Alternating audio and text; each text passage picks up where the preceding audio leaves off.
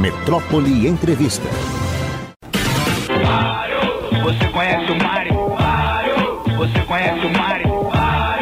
O Mário tá na área, não tem paro para o Mário. Vai, Mário, vai. Estamos recebendo aqui uma magnífica visita do reitor, magnífico reitor da nossa queridíssima Universidade Federal, meu amigo Miguel. Que prazer ter você aqui. Ô, Mário, viu? prazer imenso. Aliás, um prazer ainda maior pelo dia de hoje, né? Dia 4 de dezembro, dia de Santa Bárbara, Isso. dia de Ançã, é para Rei Ançã. Então, um dia, dia grande para a cultura da, da Bahia, para os baianos. Então, uma alegria, Mário, mais uma vez voltar aqui à metrópole. Pois é, Miguel, nós estamos chegando aqui no fim de um mais um ano. E, na realidade, eu gostaria de conversar, que você conversasse com a gente sobre como é que foi esse ano para nossa grande, querida e fantástica Universidade Federal da Bahia, meu amigo. Mário, eu acho que esse ano ele é a primeira coisa importante que temos a dizer é que vivemos um outro ambiente. Acho que um ambiente é, que alcança do ponto de vista dos seus resultados positivos não só a Universidade Federal da Bahia, mas a sociedade brasileira. É? O restabelecimento de um clima é, democrático no país, é, seguramente tem impactos positivos em todas as áreas, em todas as instituições. No nosso caso, em especial, não podemos deixar de lembrar é, que, infelizmente, ao longo dos últimos quatro anos, é, no governo anterior, as universidades públicas, em especial, foram objeto de ataques os mais diversos, de todo tipo de desrespeito, de todo tipo de desconsideração. Portanto, este último ano foi marcado exatamente pela construção de um novo ambiente é, em que respeito, reconhecimento e diálogo é, se tornaram a moeda corrente, como deve ser no ambiente de vida democrática. Então, acho que esse é o primeiro fato a celebrarmos. Isso não significa, evidentemente, que os nossos problemas estejam resolvidos, mas significa que a resolução deles passa é, por boas conversas, por bons diálogos, ou seja, experimenta mais uma vez não é, a, a, a, a ambiência democrática não é, para que instituições de governo, instituições de Estado possam discutir seu futuro, seus desafios. Então, eu acho que esse é o primeiro registro, é, praticamente com o ano de 2023 se encerrando, que a Universidade Federal da Bahia, mas eu corro o risco de dizer as universidades públicas nesse país, é, né, 69 federais, certamente celebram ao final desse ano essa mudança de ambiente que para nós é fundamental. É para quem se lembra, né? Pouco tempo, mas é bom a gente relembrar quando tinha um ministro da educação que fazia deboche com as universidades, pois sobretudo é. com a Universidade da Bahia, parece que tinha um apreço especial pela UFBA. É, né, três foram escolhidas em especial para os ataques do senhor ministro da Educação à altura, é, um dos, porque o governo se especializou em trocar ministros da Educação, todos eles incapazes de dar conta do desafio né, da educação desse país, em especial da educação superior, mas não só. É, acho que esse tempo ficou para trás. É, insisto, os desafios continuam a, a, ser enfrentados. A gente precisa hoje, e estamos trabalhando fortemente, Mário, com o parlamento. O parlamento é uma instituição fundamental da vida brasileira, né? É um dos, do, um dos pilares da nossa democracia e a ele cabe discussão sobre orçamento. Então temos trabalhado com a nossa bancada não é? e com as principais lideranças do Congresso Nacional. Uh, temos trabalhado com o Executivo também. Nesse momento estamos aguardando a possibilidade de uma audiência com o próprio presidente Lula para apresentar desafios que são importantes. Desafios com os quais ele se solidarizou logo no primeiro momento de governo, na primeira semana, que é especialmente, Mário, eu diria, a recomposição orçamentária. Eu vou lhe dar um número só para vermos como foi é, a vida da gente ao longo desses últimos anos. Em 70, em 2014, quando João Carlos, nosso querido João, assumiu a reitoria da Universidade Federal da Bahia e eu assumi como vice-reitor, o orçamento foi de 177 milhões. É, este ano de 2023 nós tivemos um orçamento de 135 milhões. Ou seja, a universidade cresceu, todos os seus contratos são reajustados anualmente por força de lei, com base na inflação. É, entretanto, o nosso orçamento diminuiu perto de 20%. É óbvio que diante desse descalabro orçamentário fica muito difícil você dar conta do desafio de uma casa que tem a volta de 60 mil pessoas, 400 mil metros quadrados de área construída, ah, é, é, 189 prédios espalhados entre o século XVII, nosso querido Museu de Arte Sacra, uma das joias da coroa, e os prédios recém-entregues já do, do século XXI. Fica, evidentemente, impossível de dar conta, inclusive e especialmente, Mário, daquele que é o maior desafio que a universidade pública tem contemporaneamente, que é a garantia permanência dos estudantes que entram pelas políticas afirmativas. Eu posso lhe dizer que esse é o grande drama que nós enfrentamos, esse certamente é um dos desafios mais importantes que nós temos que enfrentar, porque parte significativa, como eu disse, dos, dos, dos nossos estudantes, dois terços, são 48 mil estudantes na graduação, mais 8 mil na pós-graduação, isso dá a volta de 50... Quantos estudantes na graduação? 48 mil. Né? Mais, mais 8 mil na, na, na pós-graduação, são 111 cursos de graduação, 140 cursos de pós-graduação, que dá uma população entre 55 e 56 mil jovens. Dois terços desses estudantes dependem da universidade para não só cursar na universidade, mas em larga medida para poderem fazer a sua vida. É residência, alimentação, transporte, assistência médica, material escolar, assistência psicossocial, tudo dependendo da universidade e nós com o orçamento incapaz de dar conta deste desafio, o que é para nós certamente o maior problema. Bom dia, reitor. É, minha pergunta vai nesse sentido mesmo, da permanência. É, e, consequentemente, da evasão.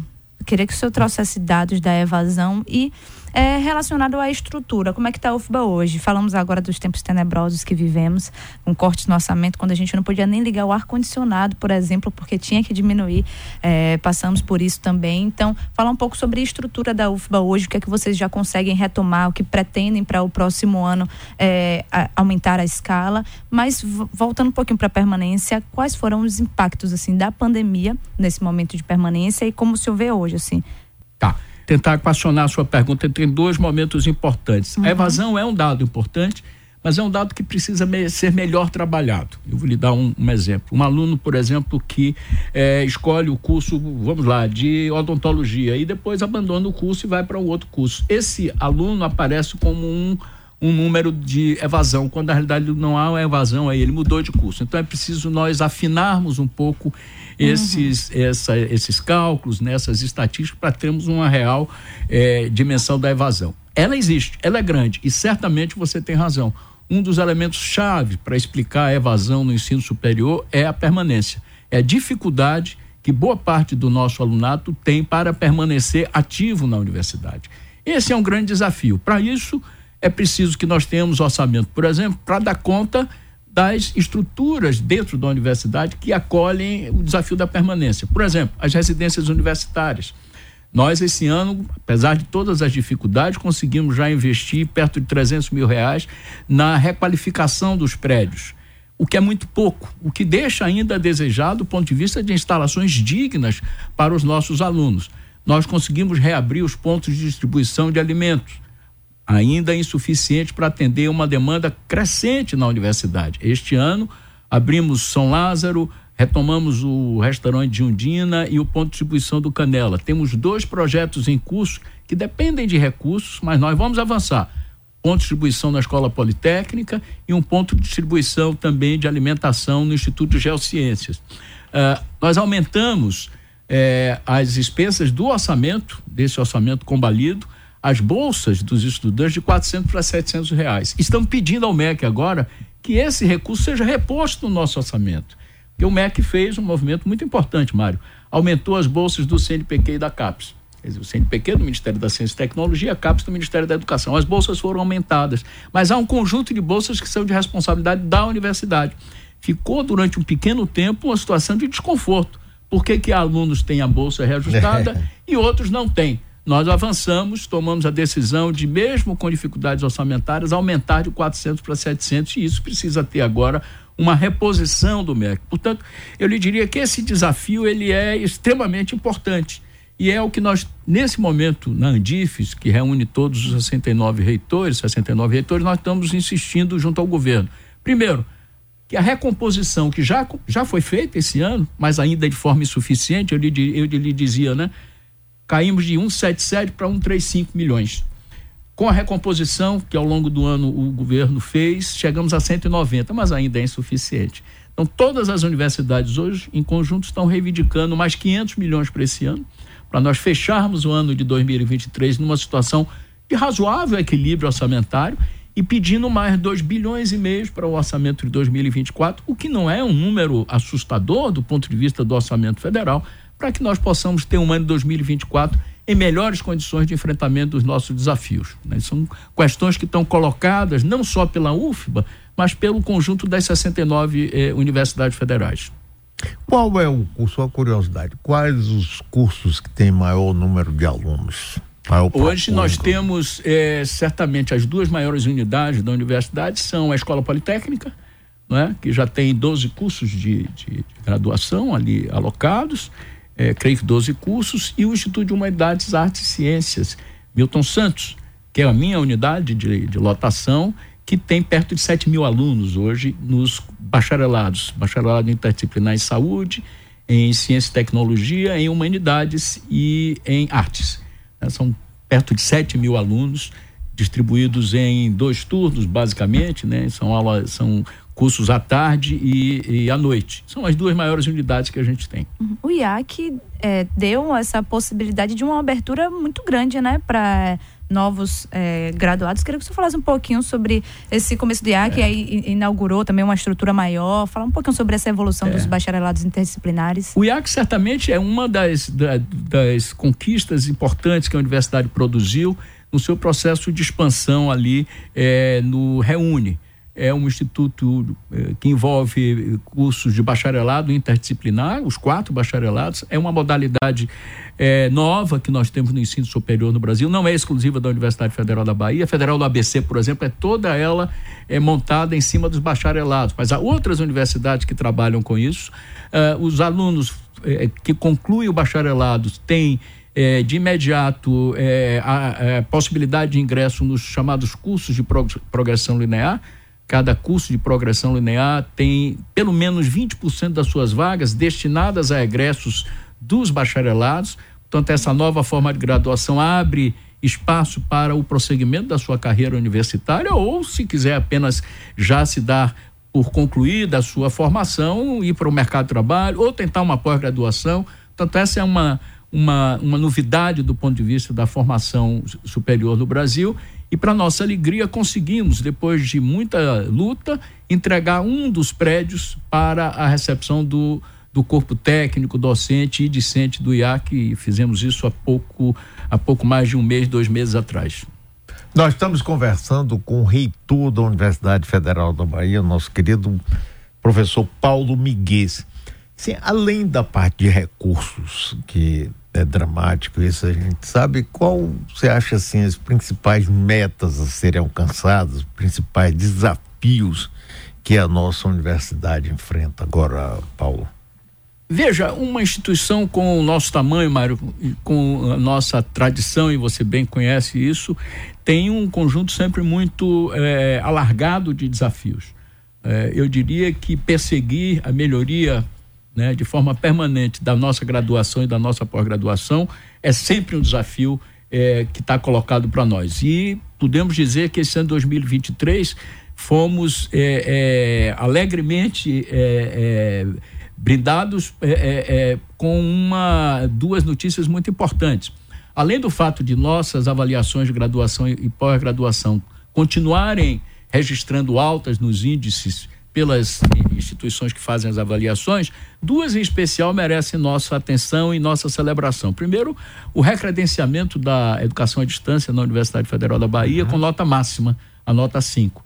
E depois, para nossa alegria, aí, Mário, é, foi uma alegria é, que comemoramos em cada recanto da nossa casa, que foi o, o recredenciamento da Universidade Federal da Bahia, também com nota máxima. É, e tem um sabor especial porque essa nota máxima atribuída pelo INEP, que é responsável pela avaliação das universidades, é, é, importante porque ela se dá depois de quatro anos de ataques, quatro anos de dificuldades. O que significa que, além de sabermos resistir, nós soubemos avançar. Acho que prevaleceu, como o João Carlos sempre lembrava, o espírito do corneteiro Lopes é? Em momento de dificuldade explica, é avançar. Explica para quem está entrando agora, não é, sabe a história. Na história da independência da Bahia tem um, é. um elemento que não interessa saber se foi exatamente assim ou não, mas o fato é que ele nos encanta pelo seu significado. É, cercados por tropas portuguesas, as forças brasileiras em evidente é, é, minoria no, no, naquele enfrentamento, uh, o comandante dá ordem ao corneteiro para tocar, não é, recuar. E o corneteiro uh, faz exatamente o contrário, avançar e degolar. O que fez com que os portugueses que imaginavam que éramos poucos, os brasileiros se assustassem com aquele avançar e degolar, imaginassem que um grande exército, afinal de contas, estava ali pronto para produzir o ataque e, e saem disparados e abandonam o campo de batalha. Insisto, se é verdade ou não, pouco não interessa. Importa, o fundamental é que esse espírito, muitas vezes, em muitas é, é, em muitos momentos da vida baiana se estabelece e se impõe. Foi assim na Universidade Federal da Bahia. Resistimos, mas avançamos. Pois é, eu acho fantástico. É porque às vezes a gente quer mesmo bater em retirada. Tem uma pergunta de Edilson aqui para o nosso reitor, Ele Paulo diz, Miguel. Ele diz aqui: gostaria de perguntar ao magnífico reitor o que poderia ser feito a respeito da edificação esqueleto erguida no estacionamento da Politécnica. Sou ex-aluno e ficaria feliz em ver esta melhoria.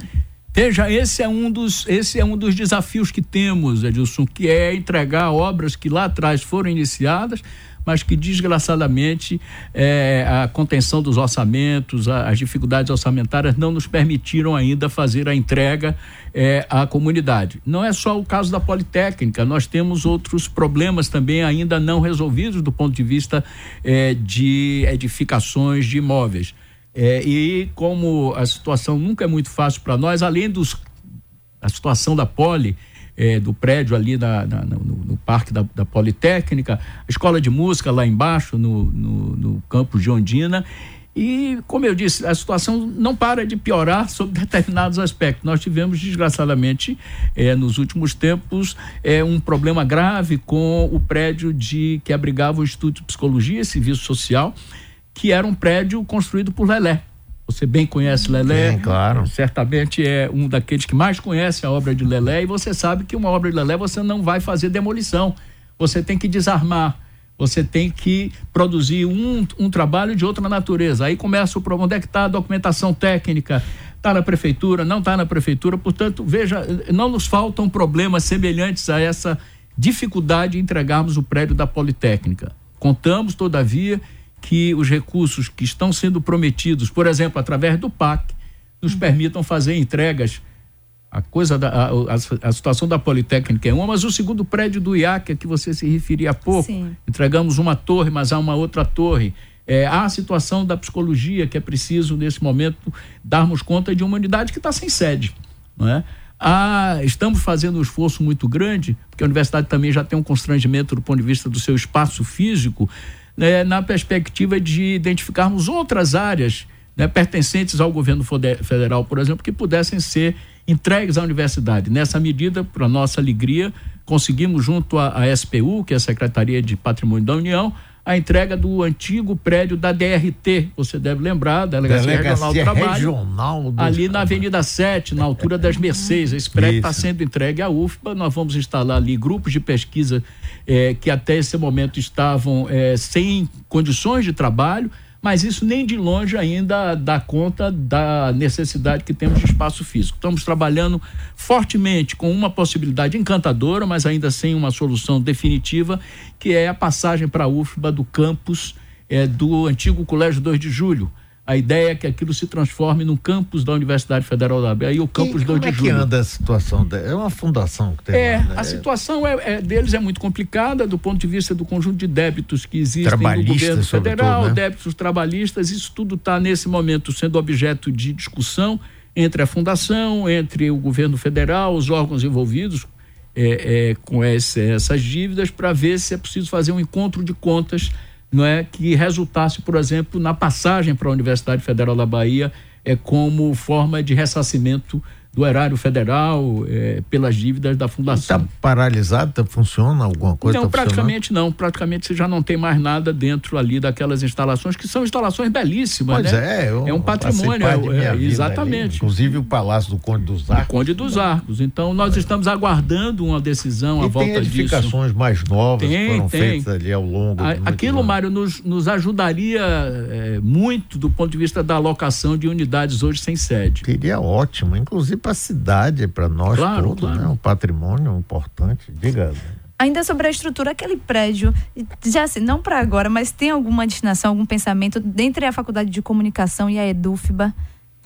Oh, aquilo está judicializado. Uhum. Houve um problema lá atrás, do ponto de vista da sua construção, é, e isso está na justiça. A situação do prédio, do ponto de vista de estrutura, é extremamente complicada mas nós estamos aguardando, é, já foram feitas avaliações as mais diversas, para saber exatamente qual destinação que teremos que dar àquele prédio. Esse é um dos problemas que temos, mas aí temos uma limitação do ponto de vista da, da movimentação da universidade, que é a justiça. Está na justiça, então nós temos que esperar um resultado final para saber que, é, é, como vamos enfrentar aquela situação. É lamentável termos um, um espaço daquele, o, dinheiro já investido ali, nesse momento sob risco, porque é muito difícil que aquela estrutura possa ser recomposta.